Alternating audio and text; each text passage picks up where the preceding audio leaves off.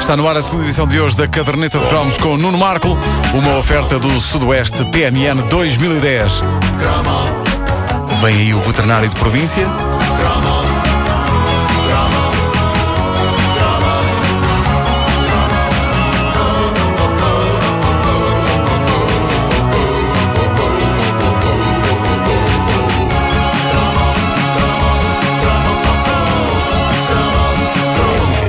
Um dia se fizer um top das séries televisivas mais quentinhas e fofinhas da nossa infância e juventude, sem dúvida que Veterinário de Província vai estar nos lugares mais cimeiros dessa eh, tabela.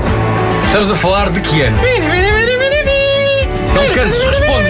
Bom, eh, estamos a falar eh, de alguns do início dos anos 80. Aliás, a série, Ah, a série começou ainda nos anos 70. Ah, eh, sempre mas depois foi até 80 e muitos. Eh, bom, este Falares clássico. daquele do, que dá na, na TV Cabo do, do, Do- do Hospital médico. dos Animais. Do Hospital dos Sim, Animais, sim. Mas esse é um documentário, Eu não é? não, não, é- é é- australiano, Ah, é. é britânico. Não, mas o homem é australiano. O velhote muitas é. É no Eu Canadá. gosto, eu gosto de ver. Era Nazaré.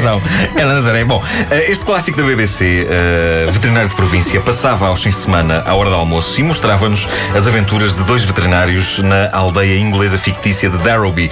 Um mais novo e o outro mais velho. Era fictícia? E era fictícia, era fictícia. Mas mais que uma série, aquilo era um verdadeiro spa. Eram umas termas de ficção televisiva onde uma pessoa ficava uma hora a descontrair porque a verdade é que Veterinário de Província era uma série quase desprovida de conflito, mostrando umas personagens, umas, umas, umas, umas personagens muito simpáticas e umas paisagens verdejantes e umas situações em que o pior que podia acontecer era uma vaca ter cólicas.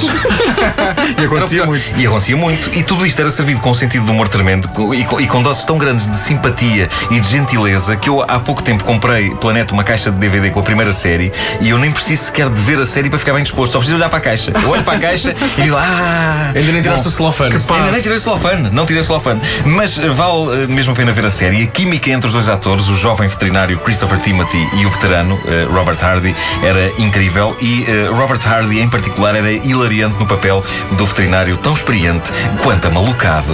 Come on, I want to show you the place. Oh, there you are. The surgery. What do you think of it? Looks very good. Excellent. Yeah. Seem to have everything. A série era tão bem disposta que, a dada altura, apesar de ter acontecido uma coisa bastante chata ao ator principal, o Christopher Timothy, que teve um acidente de carro e ficou eh, razoavelmente magoado, mas apesar disso, Timothy tinha tanta vontade de voltar às gravações da série foi mesmo coxo e tudo. É certo que não podia fazer exteriores, tinha de passar boa parte do tempo sentado ou parado para não se notar que estava a andar com dificuldade, mas a verdade é que saiu do hospital e voltou à série. E reza a lenda eh, que há episódios em que se torna difícil de disfarçar que Christopher Timothy está um bocadinho machucado, mas a coisa passa. Incrível. É a força do veterinário de província. Então, mas não podiam ter inventado um coice do animal? Não, porque ele era muito fiel aos livros e nos livros Não não, acontecia coisa. nada disso ao veterinário. Pois, coisa pois, pois, pois, pois. Tá. Ah, uma coisa que é sempre interessante saber é o que é que as pessoas fazem hoje em dia. O protagonista de Veterinário de Província, o Christopher Timothy, ainda, ainda é vivo, continua a fazer teatro e televisão e faz mais uma coisa absolutamente extraordinária. Ele é o rosto oficial da empresa Dignity e vocês nem imaginam o que faz esta empresa. faz? A Dignity é a grande empresa britânica de funerais pré-pagos. Ou seja, tu podes estar vivo e de boa saúde. E o que fazes é planear e pagar o teu funeral de antemão para poupar chatices à família. E o ator de veterinário de província. Faz isso, é o, é o porta-voz da, da empresa. É isso que o, Timothy, o Christopher Timothy faz hoje em dia. Anda a dizer às pessoas: paga o teu funeral, pá. Não arranjes sarilhos e chatice à tua família. Porque assim tu morres, vais para dentro da caixa, acabou. Está pago, está feito. Bom, nos tempos de veterinário de província, eh, Christopher Timothy era o tipo de jovem que toda a senhora deseja ter como genro. Bem formado, bem comportado, honesto, gentil, educado. Eu lembro-me que era por isso que todas as senhoras de idade que eu conhecia adoravam veterinário de província. Era também por isso que, numa altura em que na televisão bombavam séries como Galáctica, Justiceiro, Miami Vice, eu era o único rapaz da minha idade que, que se sentava a ver esta série com as velhinhas. Eu também via, Eu também via as outras séries, mas, mas eu sempre fui fã do sossego de veterinário da província. Eh, como eu via muita, mas muita televisão, a sensação que eu tinha é que, pronto.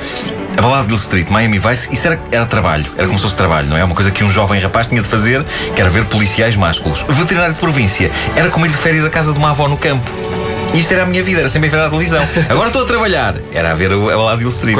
Agora estou de férias, era a ver o veterinário de província. Com ve- com as velhinhas. Com as velhinhas. com as Também era a velhinhas. única chance de estares rodeado de miúdas também. Pois era, pois era. Triste, mas real. Bom, eh, a série era tão vívida, tão nítida no seu retrato da Inglaterra campestre que lembro-me um dia de sentir que cheirava a estrume na sala de estar da minha avó, eh, onde eu via isto. E eu achava que era psicológico, que era. O que é que tu da- da- que é que tu vais contar? era, era da maneira eh, tão perfeita como a série estava, estava feita, mas O não. cheiro vinha da televisão, não é? Sim, mas infelizmente eu tinha fezes de cão incrustadas na sola do meu sanjo. Uh, mas foi positivo em termos de experiência sensorial, era quase como ver o Avatar em 3D, ver o veterinário de província com um cocó de cão fresquinho na sola do sapato. Veterinário de província, uh, já agora que no, no original tinha o título bem mais interessante, All Creatures Great and Small, que é um grande título, era uma série inspirada então nos livros clássicos de James Herriot, escritor que era de facto veterinário e que decidiu reunir as suas experiências numa série de livros inspiradores. Eu sei que, à conta da série de televisão baseada nesses livros, eu considerei a hipótese de ser veterinário quando crescesse, mas. Não era um veterinário qualquer, tinha de ser um de província. De província, assinado numa, num sítio sossegadinho, para as pessoas me dizerem: Ah, tenho uma ovelha com tosse, e lá ia eu. Bom, ah, só de ao pé da ideias. ovelha e dizias, diga bá. Diga bé! E ela. Você está ótima. Essa ovelha precisa de quê? De reboçados do Dr. Bayard. Bom, ahm, eu só mudei de ideias quanto a ser veterinário quando um amigo meu de escola me disse que tinha um tio veterinário e que já por várias vezes ele tinha visto o tio meter o braço praticamente inteiro no rabo de uma vaca. E eu pensei, ok, em rádio é preciso meter o braço no rabo de algum animal? Não? Então se calhar pode ser. E foi assim. Foi assim. Mal sabia eu, quando cheguei aqui, que tive aí umas ovelhas e disseram logo: Olha, a tua primeira coisa. Não, mas eu queria ir para o ar. Não, a tua primeira coisa é ir aquela ovelha meter-lhe um braço no. Assim, mas isto é uma rádio, não é? Isto é uma praxe. Não, não, é uma coisa que nós fazemos aqui. É assim. A caderneta de cromos com o Nuno Marco. Disponível em podcast no nosso site, uma oferta do Sudoeste TMN 2010. Bom dia.